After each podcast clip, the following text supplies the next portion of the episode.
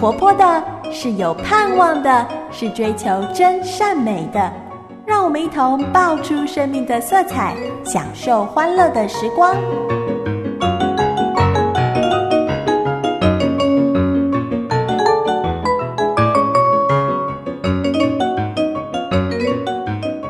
亲爱的小朋友，欢迎收听爆米花，我是彩虹姐姐。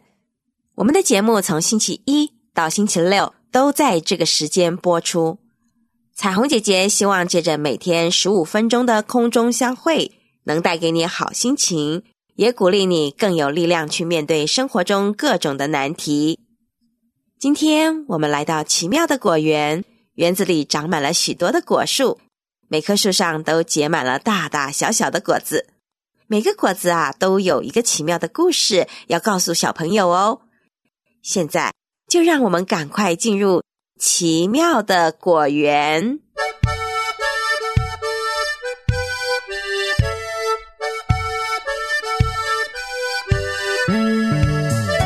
好树结好果，坏树结坏果。好树不结坏果子，坏树也结不出好果子。是好是坏，是酸是甜。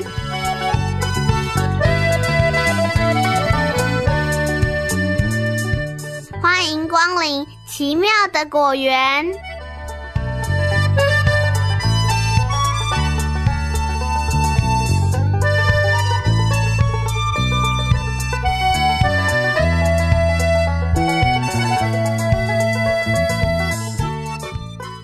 果园里的面包树坚实高大，叶子茂密，结实累累，果实掉落满地。却连只松鼠、麻雀也不赏光，一定是吃撑了，回窝休息去了。可是望远镜姐姐却发现，在维也纳的森林里，有两个姐弟正在一棵大树下哭得很伤心。现在，我们就请望远镜姐姐赶快告诉我们，到底发生了什么事。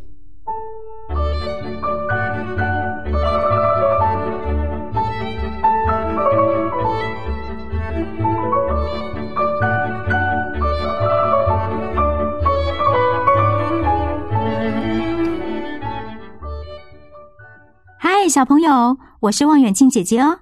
我现在啊就在现场啊，到底发生了什么事呢？我们现在就去看看吧。因为弟弟看到爸爸妈妈愁苦着脸，于是他就对姐姐眨着眼说：“姐姐，我们到树林里去听鸟叫好不好？”姐姐并不知道弟弟在打什么主意，只好说：“好吧。”于是，他们两个人就手牵着手，一步一步的往树丛里去了。他们来到了一大片漂亮的草地，弟弟指着一棵大树说：“姐姐，我们到那棵大树那边去吧，那边又安静又阴凉，我们可以在那儿祷告。”当他们在树荫下坐好了，姐姐就问弟弟说：“我们为什么事情来祷告呢？”这时候。弟弟想起了爸爸的困难，和自己肚子咕噜咕噜的叫着，眼泪就扑噜扑噜的掉了下来。他对姐姐说：“姐姐，难道你没有看到妈妈伤心的样子，还有爸爸难过的脸吗？你知道那是因为他们没有钱买食物给我们吃，而我们的果树又长不出水果来。我们应该为食物祷告啊。”可是，姐姐对弟弟说：“你以为祷告了，真的就会有面包掉下来吗？”弟弟肯定的点点头。于是，他们俩就手牵手一起跪下来，把头低下来，闭上眼睛，用小孩子很简单的话说：“天父啊，求你帮助我们的爸爸能够得到食物，好让我们一家人都能够吃饱。”谢谢你听我们的祷告，阿门。祷告完了，姐姐就问弟弟说：“我们到底能不能帮爸爸妈妈的忙呢？”当然能够啊！我以后啊要在很多的人面前弹奏钢琴，那样就可以得到很多很多的钱，这样子就可以让爸爸妈妈住漂亮的房子，我们也可以有好多的好多的食物可以吃了。这时候，忽然呐，从树林里发出一阵大笑声，把他们两个给吓了一大跳。哎呦，害得我也差点把望远镜给掉在地上了。谁呀？是谁啊？他们急忙的跑过去看，原来是一位穿着很高贵的先生。姐姐有点生气的说：“你笑什么？你以为我们是呆子吗？我告诉你，我弟弟一定会成为一个大音乐家的，而且啊，他会赚很多的钱。那个时候，我们家就不会再是穷人了。”那位先生笑着说：“要是你弟弟很努力学的话，他当然会成为一位音乐家。不过，那可能要等很久很久的时间了。”姐姐很不服气的说：“我告诉你，我弟弟啊，现在才六岁半，可是他已经会弹很多自己做的曲子了。”于是弟弟就邀请那位先生今天晚上到他们家去，因为他想要弹琴给这位先生听。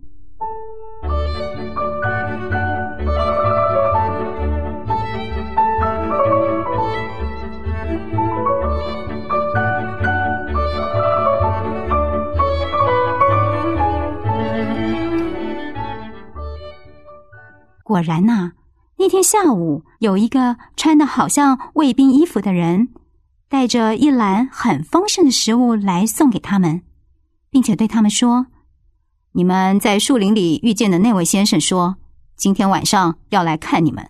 再见。”哇，篮子里面的食物真是丰富哎，有新鲜的水果，也有烧的香喷喷的肉，还有还有烤的好金黄金黄的面包哦。不止看着他们直咽口水，连我也好希望可以吃到一口呢。在爸爸带领着大家做了感谢的祷告以后，他们大伙儿就开心的享受起这一餐丰盛美味了。唉，望远镜姐姐只能远远的看着他们吃的好开心、好满足的样子，真是羡慕死我了。不久啊，那位先生果然来了。而且他还带着一些客人来呢。当爸爸一看到那位先生，可把他给吓了一大跳。小朋友，你们知道为什么吗？原来啊，那位先生正是他们国家的国王哎。等客人们都坐好了，弟弟很有礼貌的向客人们鞠了一个躬，然后优雅的走到钢琴的面前坐了下来。用他那双巧手在钢琴键上飞快的跳舞起来，哇塞，真的很像天使般的音乐。小朋友，这美妙的音乐还是他自己做的耶，真是太美了，太美了！国王听了，不断的说：“我从来没有听过这么美妙的音乐。”大家都跟着国王拍起手来，之后。国王送给弟弟好多钱呢，而且啊，还邀请他常常到王宫里去弹琴给国王、王后和好多的贵宾们听哦。不久啊，全国都知道奥地利国出了一位伟大的音乐神童，而且啊，这位伟大的音乐神童莫扎特长大以后也成为全世界最伟大的音乐家之一哦。小朋友。我们的天父啊，是一位喜欢帮助人的上帝。只要我们愿意相信他，把我们的需要告诉他，他就会很乐意的帮助我们哦。你要不要也来试试看呢？我们的天父啊，他是一位喜欢小朋友的上帝，他最喜欢小朋友来到他的面前祷告了。如果下次你再遇到什么困难，你也可以用祷告来告诉他哦。因为我们的上帝是一位垂听祷告的神哦。好啦，望远镜姐姐的任务终于完成了，我现在要坐时光飞行船回到现在去喽，拜拜。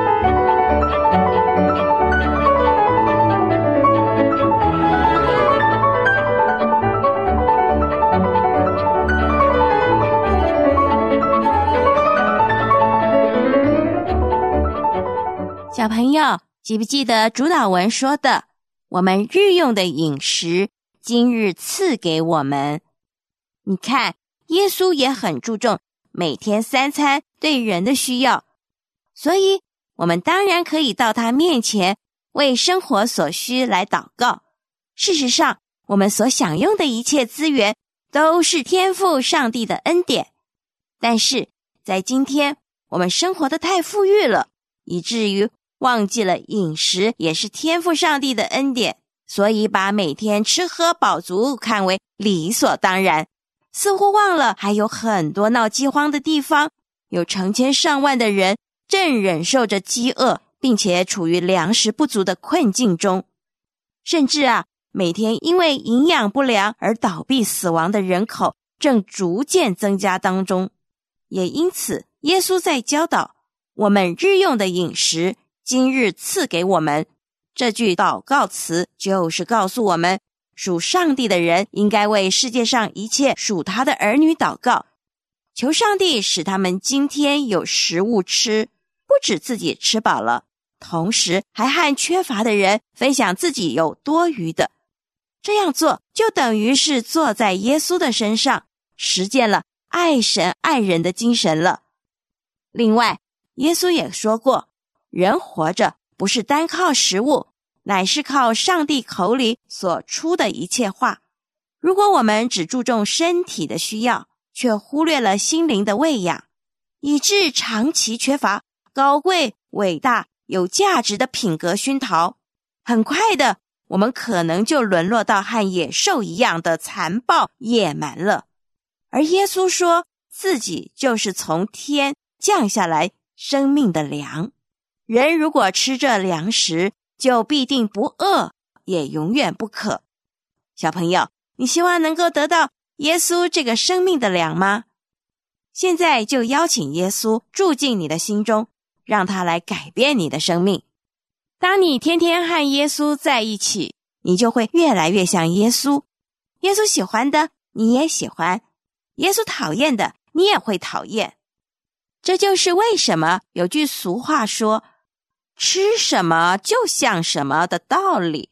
因为我们的心灵吃的是上帝从天上赐下的灵粮，自然我们就有上帝的样式。所以，小朋友，当你祷告时，要记得感谢上帝赐给我们日用的饮食哦。我们今天的节目就在这里和你说再见了，我们明天爆米花再见。